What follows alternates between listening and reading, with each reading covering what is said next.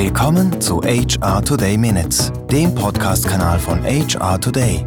Heute Praxis Minutes.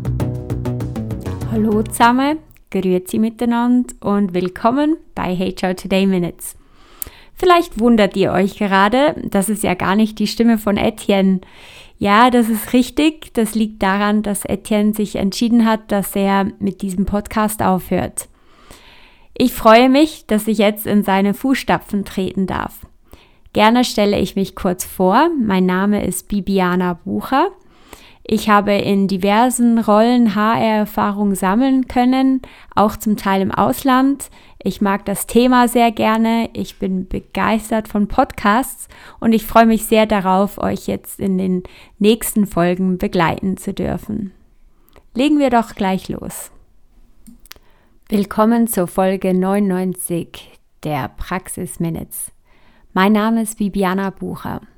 Heute frage ich mich Quiet Quitting. Was ist denn das überhaupt?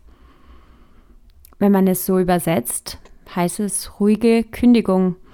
Und im ersten Moment, als ich es gehört habe, dachte ich, dass es vielleicht eine Fortsetzung sein könnte der Great Resignation jetzt in aller Munde, in allen Zeitschriften hat man in letzter Zeit von der Great Resignation, also der großen Kündigung, Kündigungswelle gelesen, die vor allem in den USA stattfindet.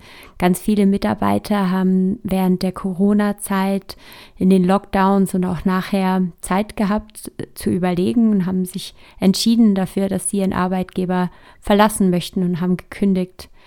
Und ich dachte mir, naja, in Europa ist es zwar angekommen, aber nicht, nicht so stark wie in den USA und vielleicht ist Quiet Quitting ja die europäische, also die stillere Version von der großen Kündigungswelle. Also es ist die ruhige Kündigung.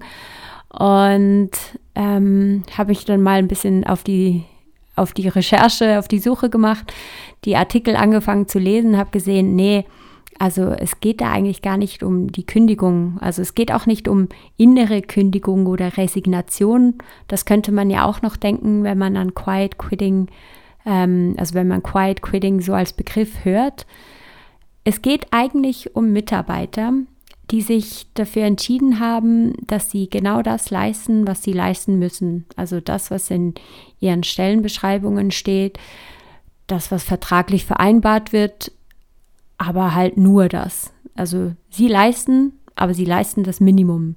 Teils wird es ein bisschen überspitzt dargestellt, von wegen, oh, nach acht Stunden, da lasse ich den Stift fallen, auch wenn die Hütte brennt. Gut, hm, ich lasse jetzt das mal so dahingestellt. Aber da habe ich mir auch gedacht, naja, irgendwie passt Quiet Quitting auch nicht so als Begriff, weil das sind nicht Leute, die kündigen. Das sind Leute, die das Minimum erfüllen wollen. Also sind Minimalisten, kann man sagen. Und man kann sicher auch sagen, das sind Leute, die Grenzen setzen. Und das ist ja nicht nur etwas Schlechtes. Also ich habe mir dann überlegt, was sind denn das für Leute, diese Quiet Quitters? Und Ihr seht das auch auf TikTok, da gibt es äh, Leute, die, die sich darstellen als Quiet Quitters. Es, ist, es kann ganz spannend sein, wenn man da ein bisschen recherchieren möchte. Häufig wird es beschrieben als Leute, die äh, Gen Z sind oder Millennials, die Eltern haben, die eher eben Gen Xer oder Babyboomers sind, welche die Arbeit mit nach Hause genommen haben, sei es am Abend, am Wochenende, auch teils in den Ferien erreichbar waren. Und das sind Kinder, die mit Eltern aufgewachsen sind, die eben die Arbeit nicht ruhen lassen konnten. Und die haben sich jetzt entschieden, nö, ich mache das anders. Also ich, ich mache das, was von mir gefordert wird und mehr nicht. Und ich denke, das ist ja nichts Neues. Also solche Mitarbeiter, die gab es sicher früher auch schon. Und Klar, das sind nicht unbedingt die Mitarbeiter, die einem Arbeitgeber am meisten Freude machen, aber es können ja auch nicht alles immer Leute sein, die über das Geforderte hinausgehen. Ich kann ja nicht alle befördern. Und es braucht bestimmt auch eine Mischung an Leuten. Also ich denke, es ist auch ganz okay, ähm, wenn es Mitarbeiter gibt, die sagen, ich lebe nicht für die Arbeit, ich arbeite, um zu leben. Und deshalb ist es mir wichtig, dass ich keine Überstunden mache. Und es ist mir wichtig, dass ich nicht mehr mache, als ich eigentlich machen muss. Denn mein Lebensfokus, der liegt anderswo. Und ich kann mir vorstellen, dass man, wenn man als Quiet Quitter lebt, dass man keine, keine Kränzchen gewunden werden für einen.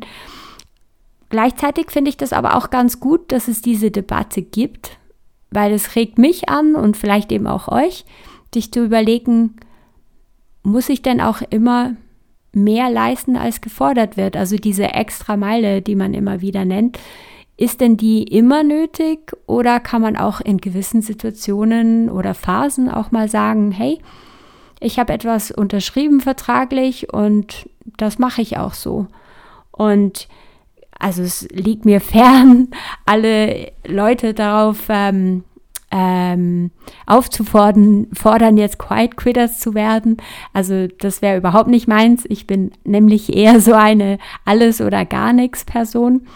Aber ich finde es eben gerade für jemanden wie mich ganz hilfreich, sich auch mal zu fragen, wo setze ich denn Grenzen? Und manchmal ist ja genug oder gut auch gut genug.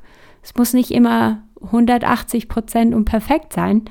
Und wie so häufig im Leben ist es das Maß, das es ausmacht. Also ich finde die Debatte im Moment ganz hilfreich, einfach um sich selbst mal wieder die Frage zu stellen, wo setze ich die Grenzen und ja, vielleicht seid ihr auch inspiriert. Gerne könnt ihr mehr darüber erfahren. Also wenn ihr das in eure bevorzugte Suchmaschine eingebt, Quiet Quitting, da findet ihr ganz viel dazu. Und äh, wenn ihr mir dazu schreiben wollt, dann bitte macht das. Dann können wir gern die, die Debatte weiterführen. Gut, dann wünsche ich euch alles Gute und bis zum nächsten Mal. Tschüss. HR Today Minutes wurde Ihnen präsentiert von HR Today. Know-how for tomorrow.